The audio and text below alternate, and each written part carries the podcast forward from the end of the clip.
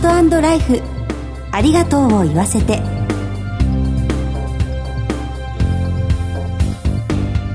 こんにちは。番組パーソナリティの久保井あさみです。今回のコメンテーターは全日本総裁業協同組合連合会副会長の斉藤哲夫さんです。斉藤さんよろしくお願いします。斉藤です。よろしくお願いします。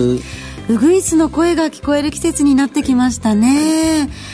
まあ、まだ東京はまだなんですが桜の開花の便り待ち遠しいです。斉藤さんがお住まいの青森県で桜といえばやはり弘前城でしょうか。そうですね。桜といえば弘前なんですが、はい、ただ弘前の桜も早咲きになりましてですね、はい、特にあの一昨年から弘前城があの引っ越しをしたということであります。櫓をですね真ん中に70メーターほど本丸の方に移動してですねあ石垣を直してよというようなところであります。やはり70メートル動くといつもと景色が違いますね。周方岩木山が見えるんですけどそことこのお城と桜とこの3つの借景が非常に綺麗にこう映るようになって今本当にあの観光客の方がおいでいただいてありがたいことだと思っていますぜひこのお城が元の位置に戻るまでの数年しか見られない貴重な風景を見に出かけたいです、はい、さてこの番組では各界で活躍する著名なゲストをスタジオにお迎えしてご家族の絆や命の大切さなどを考えてまいります。早速この後素敵なゲストに登場していただきます。お楽しみに。ハートライフありがとうを言わせて。この番組は安心と信頼のお葬式全総連全日本総裁業協同組合連合会の提供でお送りします。改めまして番組パーソナリティの久保井あさみです。全総連の斉藤哲夫です。それでは早速ゲストをご紹介いたします。前回に引き続き公益財団法人全日本仏教会事務総長の久喜和優さんにお越しいただきました。久喜さんよろしくお願いいたします。はいよろしくお願いいたします。久喜さんには2週にわたりゲストとしてご登場していただいています。2回目の今日は葬儀や法要の際の心得について伺ってまいりますさんは曹洞宗清水寺のご住職でもいらっしゃるんですよね。はいその通りです。お葬式の大切さについて改めて教えていただけますか？そうですね。お葬式って申しますとやはり一番大切なのは亡くなられた方のご供養ということかなとは思います。はい、まあ、それにつきまして、私ども僧侶が務めさせていただいているわけなんですけれども、まあ、それ以外にも、非常に大切な役割っていうのはあるのかなと思っております。はい。一つは亡くなった大切な方とのお別れということで残された遺族の方のお気持ちに寄り添って、えー、み皆さんで、えそれを弔うということかなと思いますし、うんはい、で、もう一つは、最近これ忘れられがちなんですけれども、やはり亡くなられた方が過ごしてきた一生っていうのは様々な方たちに支えられて過ごされてきたのかなと。もちろんご家族の方がご親戚の方っていうのもあるかもしれませんけれども、まあ、それ以外にも、例えば近所の方ですとか、会社の方ですとか、様々な方に支えられた一生だったと思うんですね。はい、そういう、えー、一生が終わったというところで、私はは、まあ、そういうお世話になった方たちにどうもありがとうございました、お世話になりましたというのを、心を伝えるという意味も非常に大きいのかなというふうに思ってたりしてます。で最近は、まあ、家族葬とかいうような言葉もよくあるんですけれども、本当にうちうちの親戚の方だけで葬儀を済ませる。もちろんそういうやり方も否定はしないんですけれども、さまざまな方にお世話になった一生を終えたということですので、うん、まあできればそういういろいろなお世話になった方たちにもどうもありがとうございました、お世話になりましたという気持ちを、感謝の気持ちを伝えられたら、私はよりいいのじゃないかなと思ったりもしております。うん、そうですね。こう、葬式っていうのが家族のためだけにあるものではなくて、その周りのまあ友人ですとか、そういった人たちにとっても、その、まあ、失った方、とのお別れをしっかりすることによって、前向きな気持ちに切り替えるタイミングにもなりそうですよね。ねあの最近の傾向を見ますと、没収になる方がですね、はい、子供ではないんですね。つまり姉であったり弟であったり甥いであったりというようなことが最近すごく多くなりましたね。ですからやはりその家族構成が少し変わってきたのかなというふうにも思いますね。はい、そうなんですね。まああのそういった変化もあってか、こうお葬式が簡略化されることもあると思うんですが、どのようにお考えでしょうか？そうですね。お葬式はだんだん簡略されてきてってまあ、家族葬と言われる形も多いですし、最近、まあ、都会では、お通夜をしないで一日でお葬式を済ませる。ということもありますし、もっと極端に言えば、えー、例えば病院で亡くなったら、そのまま火葬場へ、え直行してしまって、えー、ご供養のお経もないままで、えー、というようなこともあるように聞いておりますので、はい、まあ、やはり亡くなられた方への感謝の気持ちも込めて、まあ、丁寧にご供養するっていうのが、まあ、私はその残されたものに対する、責務なのかなとも思いますし、はい、えー、まあ、多くの方たちに、まあ、心を向けていただくことによって、まあ、亡くなられた方の一生の一番最後の場面ですので、フィナーレとしてどういう形がいいのかっていうのは、まあ考え方いろいろあるかもしれませんけれども、やはり丁寧に、えー、厳粛な中で、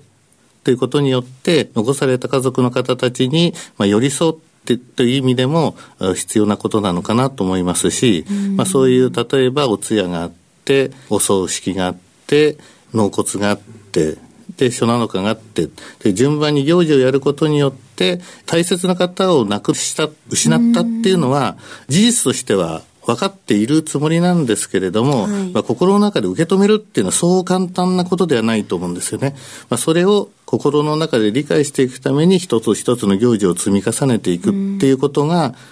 必要なんじゃないのかなと私は思ってます。本当にそうですよね。私、あの、自分の祖父を亡くした時に、やっぱり最初はあまり実感が湧かなかったんですよ。そうですよね。はい。亡くなって、一つ一つしっかりと行事をしていく上で、やっと最後に、あ、おじいちゃんは亡くなったんだっていうのが、そこでやっと、受け止めることができるんですよね。ですので、もし病院から直接火葬場に送られていたら、今でも祖父の死は受け入れられなかったと思います。お金がかかるから、一日で終わらせようという、はい、そういう発想のような気がしますね。うん、そうではなくてお金をかけるということではなくてきちっと仏事っていうのはあるわけですのでそれはやるべきことはやると。それともう一つはお香典のコミュニティのやり取りあるわけですけども、はい、その中でやれるようなシステムを考えてあげればいいんであって、はい、何もお金がかけるからそのいいということではないという気がしますね。お香典ということで日本ではあのお悔やみの気持ちも込めてもう現金でお持ちするっていう、はい、多分世界中でそういう国あまりないと思うんですよね。それはなぜかって言ったらば、やはり今言われたみたいに、地域のコミュニティでの助け合い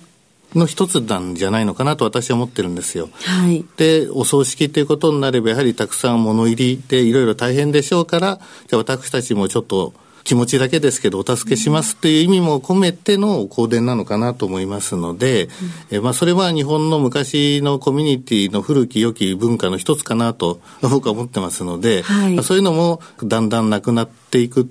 っていうのはちょっと悲しいっていうのもありますし、うん、やっぱり助け合いという意味では実際はそういう部分も含めてだんだん大変になってしまう。助けてくれる人もいなければ、はい、ということになると大変なのかなというふうにも思いますね。そのお葬式だけではなくて、その後の法事もしっかりとしていくことも大切ですよね。ね。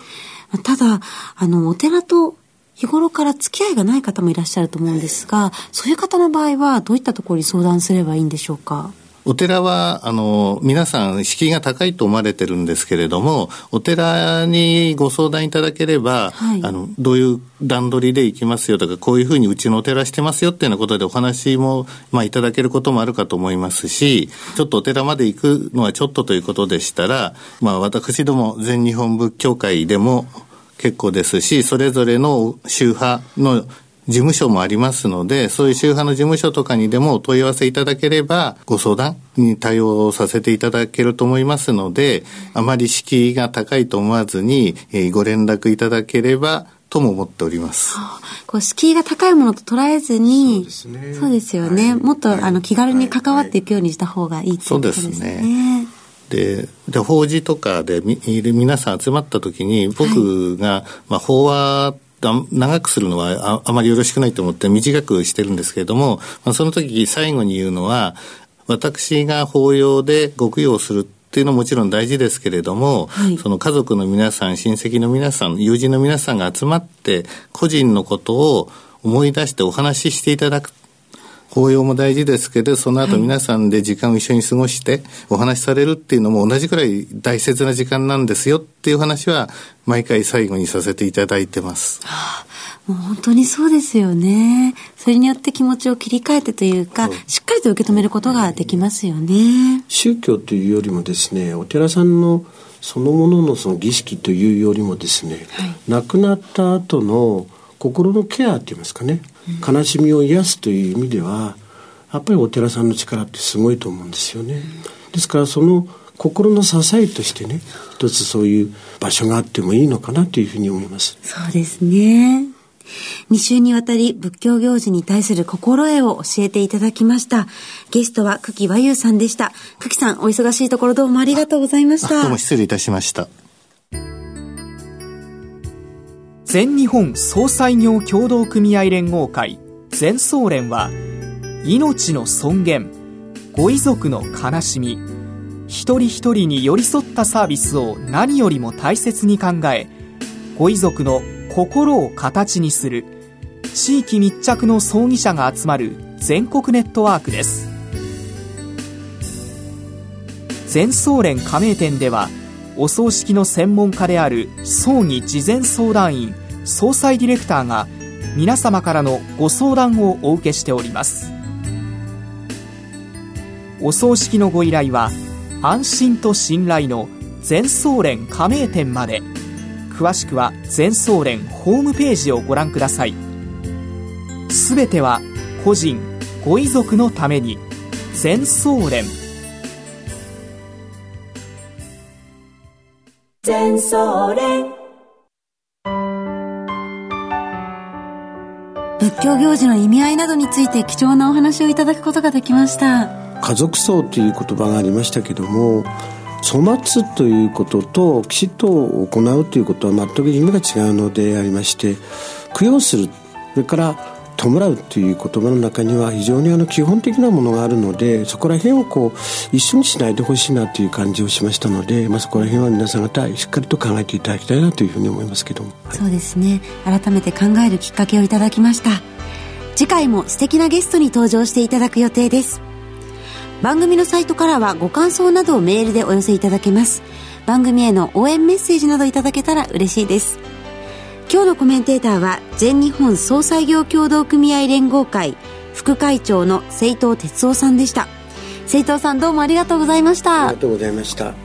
進行は番組パーソナリティの久保井あさみでした。ハートライフありがとうを言わせて。この番組は安心と信頼のお葬式全総連全日本総裁業協同組合連合会の提供でお送りしました。